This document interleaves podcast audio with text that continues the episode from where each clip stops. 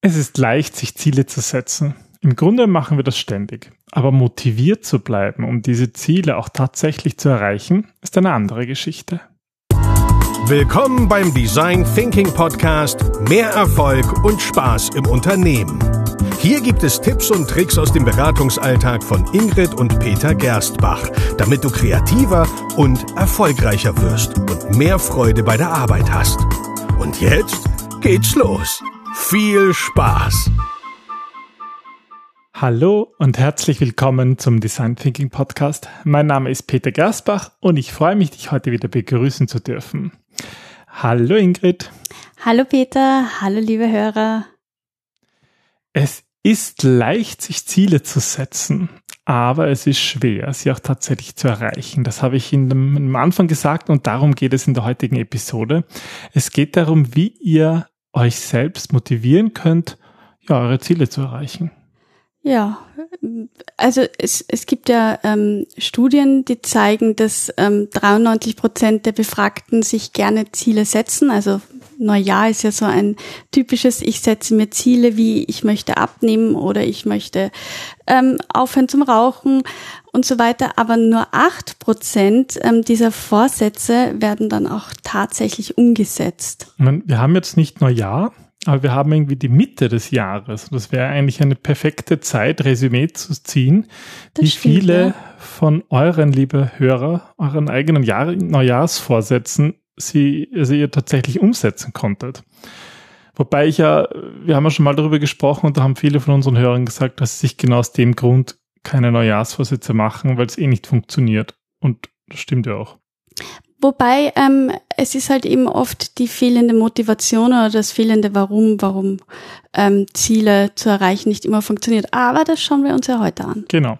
Ich, ich kenne das halt aus vielen Unternehmen, ähm, dass Ziele so von oben nach unten vorgegeben werden. Und irgendwann versandet aber oft die Motivation, warum man das eigentlich machen will. Und ich habe da so meine eigene Erklärung dazu, weil ähm, gerade im Top-Management da wird ja, werden ja Ziele meistens hinterlegt mit so großen Bonuszahlungen, dass das wirklich eine Motivation auslöst. Also wenn man sein Gehalt verdoppeln kann und ein paar Millionen verdient, dann, dann macht man halt alles, dass das passiert. Und das wird dann weitergegeben ans, ans Management darunter und die kriegen auch noch ein bisschen Boni und irgendwann sind wir bei normalen Mitarbeitern angelagt, die dann eigentlich die Arbeit machen sollen, aber die haben halt dann nur noch das Ziel und keine Boni mehr und es würde auch gar nicht funktionieren. Naja, und auch die, die Transparenz fehlt, weil ich glaube nicht, dass das Top-Management sagt, wir wollen das erreichen, weil ähm, ich hätte gerne meinen, mein nächstes Auto oder mein nächstes Haus. Sondern normalerweise, weil das Unternehmen muss erfolgreich sein oder wir wollen die Nummer eins auf dem Markt werden. Also so, so große Ziele, die ähm, nicht greifbar sind, die, die niemanden anstecken, die keinen Spaß machen. Ganz genau. Und das, das schauen wir uns an und, und geben ein paar Tipps, was unserer Meinung nach hilft und wie ihr vor allem auch im, im Design Thinking, also auch Design Thinking so einsetzen könnt. Ja, dass ihr auch dran bleibt und motiviert bleibt, weil eigentlich der gesamte Design Thinking Ansatz da auch einige Hilfestellung bietet und darüber sprechen wir heute. Mhm. Ähm, äh, der, der erste der erste Schritt, glaube ich, ist trotzdem sehr klassisch. Es geht irgendwie darum, ein spezifisches Ziel zu setzen, oder? Ähm, absolut. Also es gibt auch Studien, ich bin heute wieder auf Studien gestoßen, ähm, die zeigen, dass ganz spezifische Ziele im Gegensatz zu eben solchen Aussagen wie wir wollen die Nummer eins werden oder wir möchten das Beste geben, einfach Menschen wirklich nachhaltig motivieren. Und wir erleben das halt auch im Design Thinking. Es macht einen Unterschied, wenn jemand kommt und sagt, hey, das ist eine coole, hippe Methode und wir wollen das mal ausprobieren. Und dann frage ich, gut, was ist die Problemstellung, was ist die Fragestellung? Puh, na, schauen wir mal, was können wir da hernehmen?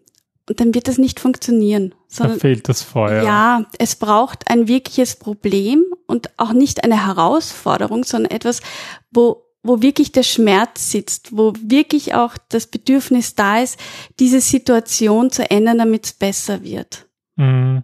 Also so allein, wir wollen das Design Thinking einsetzen, das reicht nicht. Und irgendwo irgendwer mal gesagt hat, ja, schaut euch das mal an, mm. das reicht auch nicht, um wirklich dahinter zu sein.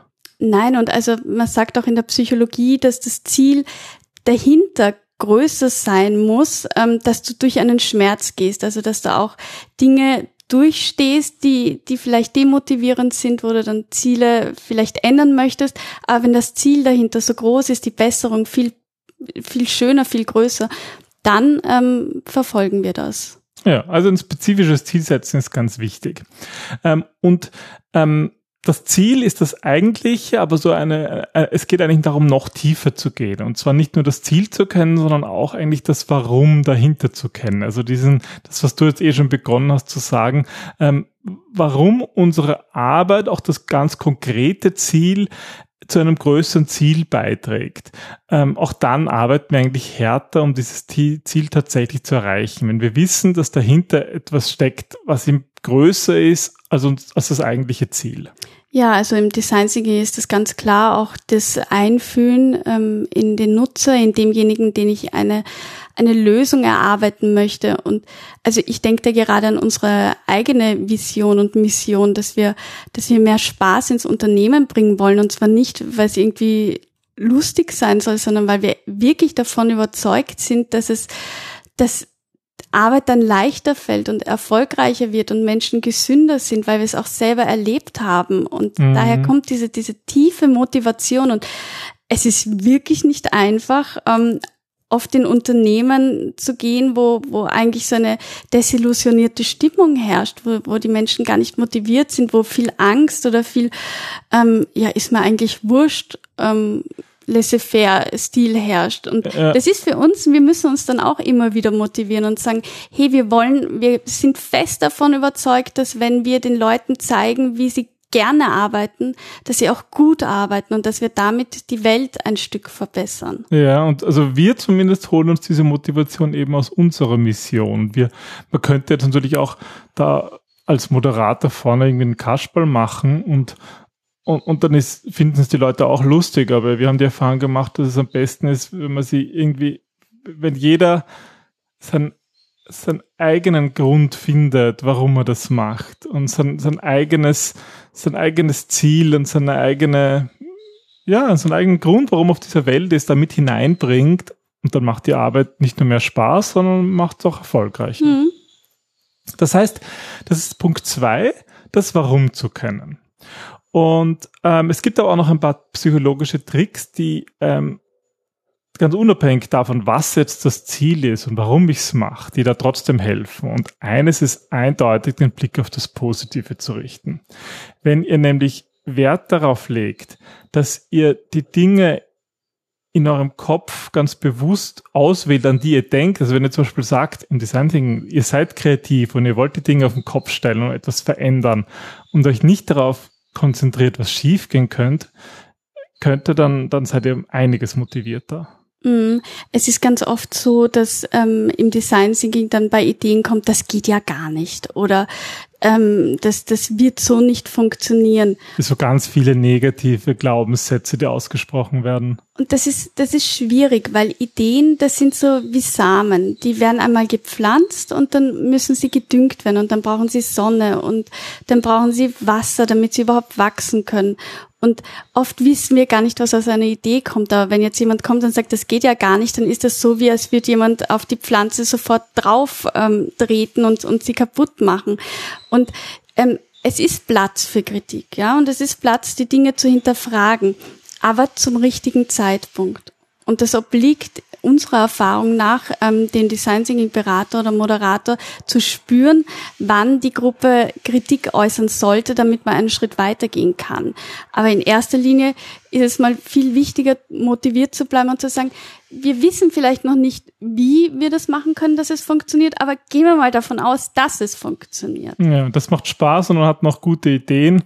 Und wenn es darum, darum geht, auch mal kritisch zu sein, dann gibt es auch spezielle Methoden, die dabei helfen, dass es nicht, äh, dass es nicht zu viel wird und dann wieder demotiviert. Hm. Wir hatten ja auch in der letzten Episode unser Bullshit-Bingo, wo wir auch etliche so ähm, ja, Sprüche drinnen hatten, die eigentlich sehr demotivieren können. Und ja, das gilt zu vermeiden, denn wer das Blick auf das Positive richtet, der ist einfach motivierter. Und das hilft insbesondere im Design Thinking. Ja, und noch ein, ein, ein vierter Punkt. Ähm, wir haben die Erfahrung gemacht, dass es wichtig ist, sich auf den Weg, auf den Prozess zu fokussieren und nicht nur auf das Ziel. Es geht also darum, dass das Ziel schon wichtig ist, haben wir gesagt, aber dass irgendwie auch der Weg dorthin Spaß machen muss und, und irgendwie kurzweilig sein muss, dann funktioniert das auch. Und da gibt es ein, ein, ein, eine witzige, witziges Experiment mit so ähm, Treuekarten. Magst du das erzählen? Ja, also ähm, es gibt ein Experiment, wo den ähm, Teilnehmern zwei verschiedene Treuekarten ausgehändigt worden sind. Also so ähm, kennt ihr sicher diese holen Sie zehn Stempel und das elfte Getränk ist gratis. gratis ja, genau. Oder Pizza oder beim Friseur ist ja mittlerweile sehr verbreitet, weil es funktioniert. Aber wie funktioniert es genau? Bei der einen ähm, Karte war eben der elfte Kaffee gratis, wenn du vorab zehn gekauft hast. Bei der anderen Karte wurde aber erst der zwölfte Kauf belohnt, wobei die ersten zwei Punkte, also die ersten zwei Stempel schon ähm, vorab auf dieser Karte abgedruckt waren. Das heißt, ähm, sie mussten zwar auch zehn Kaffees kaufen, damit der zwölfte gratis ist, mhm. aber es gab einfach schon zwei. Und ähm, witzigerweise hat die Auswertung gezeigt, dass eindeutig mehr Leute ähm, bei, bei den letzteren, bei der Karte, wo schon zwei Punkte vorgegeben waren, mehr Geld und schneller ähm, das Geld ausgegeben haben, weil sie einfach schon zwei Punkte hatten. Das heißt, sie mhm. hatten schon einen gewissen Fortschritt, sie waren schon auf dem Weg, das hat sie motiviert, sie haben nicht bei Null angefangen, genau. Das, das, erinnert mich an einen Projektmanager, mit dem ich mal zusammengearbeitet habe. Der hat immer als erster so den Projektplan gemacht, gemeinsam im Team mhm. und Teil vom Projektplan war die Erstellung vom Projektplan und am Ende von dem Meeting war sozusagen dann immer gleich ein Hakel da. Ja, aber das ist super und das funktioniert auch im Design Thinking, dass es darum geht, wirklich auch kleine Erfolge zu definieren und diese auch zu feiern. Mhm. Deswegen sagen wir auch äh, nach jeder Phase habt ihr schon ein Ergebnis und ja, das ist großartig. Es, können die Insights sein beim Einfühlen oder es kann eine Persona sein, es, es gibt oder die Fragestellung beim Ideen generieren natürlich sowieso natürlich beim Prototyping auch, mhm. aber die Design einzigen Phasen, zumindest die vier Phasen, die du ja in deinen Büchern beschreibst, die sind auch ganz bewusst so aufgebaut, dass es überall ein Erfolgserlebnis mm, gibt. Genau, und dass das auch sichtbar gemacht werden kann oder sollte, damit man eben die Ergebnisse sieht und damit man sieht, hey, wir sind auf einem guten Weg, wir haben schon gute Arbeit geleistet, jetzt dranbleiben. Ja, das motiviert ja, wenn ich sehe, wie viele Flipcharts ich vollgeschrieben habe oder wenn das ganze Fenster voll mm. mit mhm. Post-its ist, wir machen dadurch die Arbeit sichtbar und das motiviert und das zeigt, dass wir am richtigen Weg sind und nicht nur ja, quatschen. Post-its erstellen. Ja, das ist ja nicht das Ziel, aber, aber nicht nur quatschen und nicht nur drüber reden, sondern halt machen. Don't talk, do. Genau. Ja, das war Tipp Nummer vier. Wir haben noch einen und zwar ähm, geht es dabei darum, sich mit Gleichgesinnten auszutauschen. Es gibt ja da diesen diesen Spruch oder diese, diese Annahme, du bist der Durchschnitt der fünf Menschen, mit denen du dich am meisten umgibst. Das wurde auch wissenschaftlich schon in Studien ähm, untersucht. Und im Grunde geht es darum, dass wenn ich mich mit Leuten umgebe, die sehr negativ sind, dann bin ich selbst auch negativ. Und wenn ich mit Leuten umgebe, die irgendwie Spaß haben, dann habe ich auch mehr Spaß oder Erfolg, egal was ich das sehe. Das heißt, wir stecken uns gegenseitig an. Und das können wir natürlich bewusst nutzen und sollten wir. Ähm, ja, das, das hat auch einen psychologischen Grund, weil eines der Hauptbedürfnisse des Menschen ist ja, dass er in einer Gruppe anerkannt wird, dass er zu einer Gruppe gehört. Das heißt, du wirst dein ganzes Verhalten so anpassen, dass du zu dieser Gruppe passt, dass du ein Teil dieser Gruppe bist. Und wenn jetzt jeder negativ denkt, dann wirst du nicht irgendwann sagen, hey, das ist alles so super, weil sie dich ausstoßen werden, weil ja. du nicht Teil der Gruppe bist. Und Mhm. Ich kann mich nur erinnern, wir haben das mal irgendwo, ich glaube auf Instagram auf deinem Account gepostet oder irgendwo anders und da war so ein, so ein Kommentar so, na ja, das, das, das stärkt aber nur noch mehr diese Kluft zum Beispiel, wenn es um Erfolg geht, zwischen arm und reich und ist irgendwie kapitalistisch, wenn man sozusagen sich mit Erfolg umgibt. Aber darum geht's ja gar nicht. Es geht eher um die Einstellung. Und es geht darum, dass man bewusst seine Einstellung ändern kann. Und wenn das auch die Leute bewusst tun, mit denen man sich zusammentut, dann hat man eine positivere Einstellung und das hilft. Ja, genau. Und, und so machen wir es auch im Design Thinking, dass, dass wir bewusst Leute auswählen, die begeistert sind, die Multiplikatoren sind, die Lust daran haben, die Welt zu ändern, weil es einfach extrem viel Energie kostet, wenn du Leute mitziehen musst. Ja, und das funktioniert auch nicht alleine. Also wir haben immer wieder so Anfragen, ja, ich habe jetzt irgendwie das bin jetzt Ich soll das jetzt machen. soll das jetzt machen mit Innovation und Design Thinking ähm, und so hast du ein Team. Na, ich bin da allein und das wird halt nicht funktionieren. Man kann nicht allein solche, solche Nein. komplexen Themen angehen. Da, da, da fehlt es dann irgendwann mal an Selbstmotivation. Ja, und auch an, an dem ganzen Erfahrungswissen. Ich meine, Design Thinking baut ja darauf auf, dass wir nicht alles wissen können, sondern dass wir die, die unterschiedlichen Menschen brauchen, um möglichst viel zu erkennen von dieser Welt und möglichst viel Neues zu erfahren auch. Und das macht auch Spaß und das ist einfach so, es ist nicht nur bei Glück und bei Liebe so, wenn du es teilst, dass es mehr wird, sondern eben auch bei Erfahrungswissen. Du musst doch nicht jeden Fehler selber gemacht haben, sondern es reicht, wenn man sich auch einmal bei anderen das absieht und sagt, okay, bin ich froh, dass dieser Kelch an mir vorbeigegangen ist. Und das motiviert halt auch. Ja, also sucht euch zwei, drei Leute, ähm, die auch motiviert sind, so wie ihr und die was ändern wollen. Und mit denen gemeinsam gelingt es dann wesentlich besser. Mit denen könnt ihr euch austauschen. Und wenn ihr mal ein Motivationstief habt, hilft euch das, wenn ihr euch da mit euren Freunden und Gleichgesinnten austauscht. Genau. Und wenn ihr Motivation braucht, dann hört entweder den Design Thinking Podcast oder ähm, meldet euch bei uns und wir sorgen für den Motivationsschub. genau. Und wenn euch diese Folge gefallen hat ähm, und sie euch im besten Fall auch hilft, selber motivierter zu sein, dann freuen wir uns natürlich sehr, wenn ihr diesen Podcast weiterempfehlt und vielleicht auch ganz speziell diese Folge, ähm, damit ihr andere auch motivieren könnt, dass sie ja viel Spaß haben, Design Thinking zu machen, einzuführen und mehr Spaß in ihrem Job haben. Dann wünschen wir euch einen schönen Tag. Und bis zum nächsten Mal. Bis bald. Tschüss. Tschüss.